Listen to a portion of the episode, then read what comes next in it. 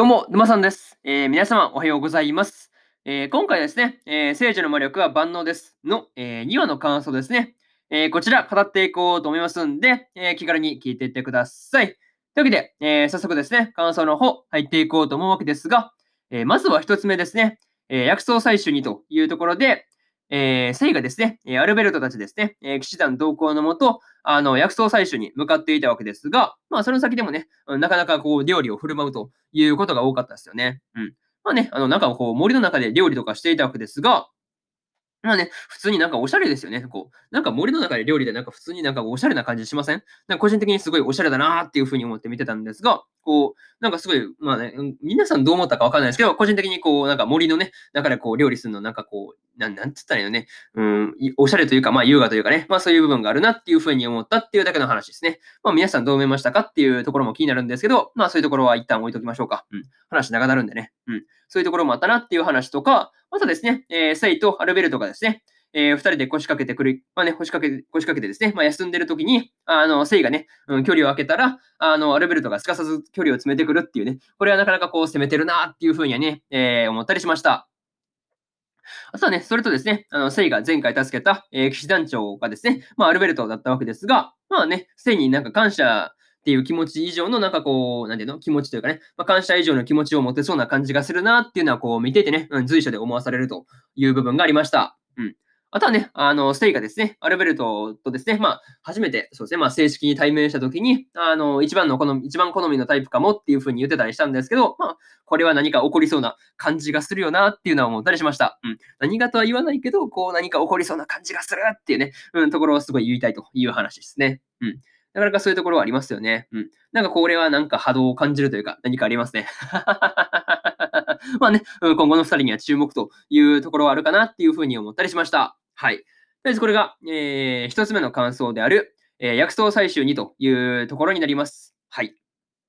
で、次、二つ目ですね、えーエリザベスからの頼みというところで、えーセイがですね、えー王宮の図書館で出会って、こう仲良くなったエリザベスからですね、まあ友達のニコルのことで、あのーまあ相談を受けていたという話でした。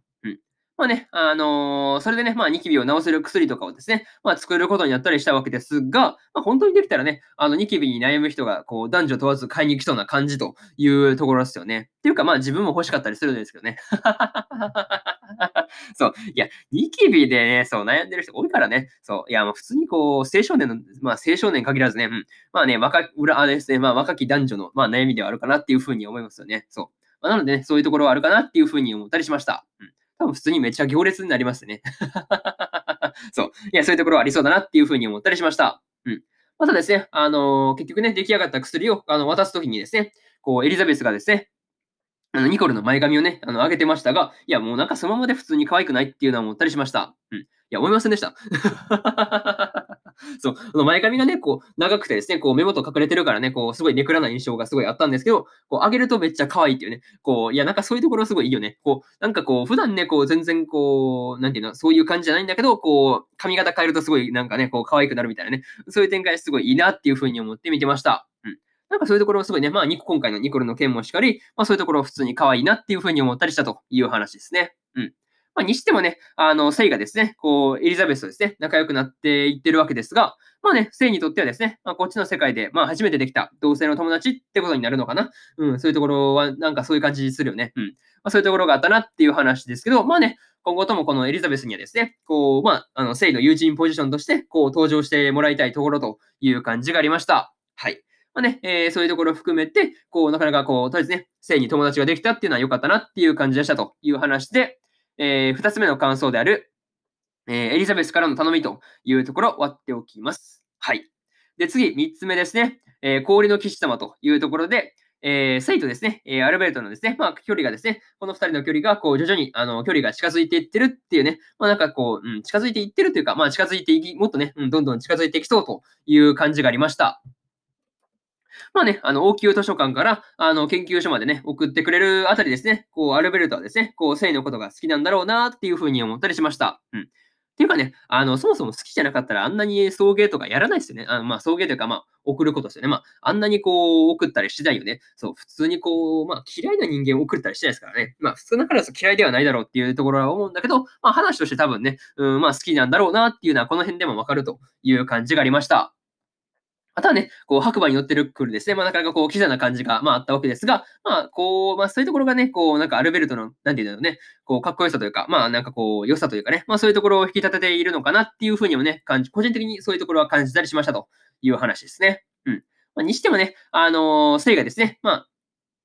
まあ、綺麗な理由をですね、まあ、恋だっていうふうに見抜いてくるエリザベスがですね、なかなかこう、鋭いところをついてくるなというところを思ったりしました。うん。まあね、あの実際、セイがですね、まあ、アルベルトに対して、こう、どういう気持ちを抱いてるのかっていうところもね、まあ気になるところという部分ありますよね。うん。まあその辺が実際どうなんだろうっていうのはすごい楽しみなところですね。うん。まあそういうところがあったなっていう話と、ただですね、あの、アルベルトがですね、氷の騎士様って言われる、いうふうにね、まあ言われてましたが、こう全然その氷氷の要素が全然ないというかね、そう、なんかね、全然そういう風になんかこう、お堅そうな、ね、雰囲気には見えないというかね、まあこう、大体寄せ付けれない雰囲気があるときに氷っていう言葉はよく使われると思うんですけど、まあね、うん、全然そういう雰囲気は、なんかね、こう、誠意の前では少なからず感じられないというところがあったなという感じでした。うん。まあね、なかなかそういう風には見えなかったんで、こう、あ、なんか氷の騎士様とか呼ばれてるんだっていう感じですごい意外だったという話ですね。はい。で、これで、えー、3つ目の感想である、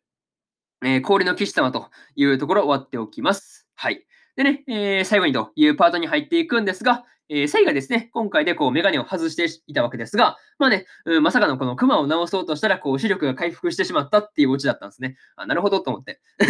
そう、そういうところがあったなっていう話と、まあね、まあメガネをね、あの、まあメガネメガネ好きのね、人からしたら、うわ、メガネ外した残念って感じだと思うんですけど、まあね、あの、個人的にまあね、あの、良かったのかなっていうふうに思うんですよね。うん。あ別にメガネっ子嫌い人がそういうわけじゃないんですけど、まあね、何にせよね、だって、あれですよね、もともと視力が悪いからつけてるってことですからね。まあ、要は視力が戻ったってことですから、まあそういう部分に関してはすごい良かったんじゃないかなっていうふうに思うんですよね。うん。まあね、そう、メガネなんか、あの、つけなくていいんだったらつけない方がいいですからね。こう、まあ、とりあえずそう、視力が回復したっていう点において、すごい良かったなっていう話ですね。うん。ちょっと誤解がないように言っておきます。そう。沼さんはメガネっ子が嫌いだっていうふうに思われたらなかなかね、そういうところは嫌なんで。うん。まあね、うん、そういうところは嫌だ、嫌なんで、こう訂正させてもらいましたという話ですね。うん。にしてもね、あの、セイが作ったもののね、効果がこう1.5倍になるところですね。後々のこのストーリーで、こう、まあ理由というかね、まあそういうところ、こういう、これこれこういうことがあって、こう1.5倍にやってるっていうところが分かったりするのかなっていうふうには思ったりしました。うん。まあね、えー、引き続きですね、えー、次回の聖女の魔力は万能ですですね。まあこれがどうなっていくのか、えー、楽しみなところというところで、えー、ですね、えー、今回の、えー、聖女の魔力は万能ですの、えー、2話の感想ですね。えー、こちら終わっておきます。はい。っていう感じで、ね、えー、終わっておこうと思うんですけど、えー、そうですね。先週ね、あの、聖女の魔力は万能ですよね。えー、1話の感想を喋ってますんで、よかったら、えー、そっちもね、聞いてもらえるとですね、えー、聖女の魔力は万能ですよね。えー、アニメの方、より一層楽しめるかなっていうふうに思うんで、よかったら、えー、こっちも聞いてみてくださいという感じですね。はい。っていうところと、今日はね、他にも2本更新しておりまして、えー、異世界魔王と召喚少女の奴隷魔術オメガの、えー、1話の感想とですね、えー、ドラゴン家を買うの2話の感想ですね。えー、この2本更新してますんで、あの、アニメの本編見てからですね、こっちの感想を聞いてもらえるとですね、えー、より一層アニメの方を楽しめるかなっていうふうに思うんで、よかったら、ね、聞いてみてくださいという感じですね。はい。っていうのと、えー、明日ですね、えー、明日はブルーリフレクションレイの、えー、1話の感想と、えー、テンスラ日記の、えー、2話の感想とですね、えー、ビビ、フローライトアイズソングの、えー、3話の感想ですね。えー、この3本ですね、1、2、3と更新するんで、よかったら、えー、明日もですね、えー、ラジオの方聞きに来てもらえるとですね、えー、嬉しいですというところで、えー、今回ここまでにしておきます。はい。えー、以上、沼さんでした。えー、それじゃあまたね。バイバイ。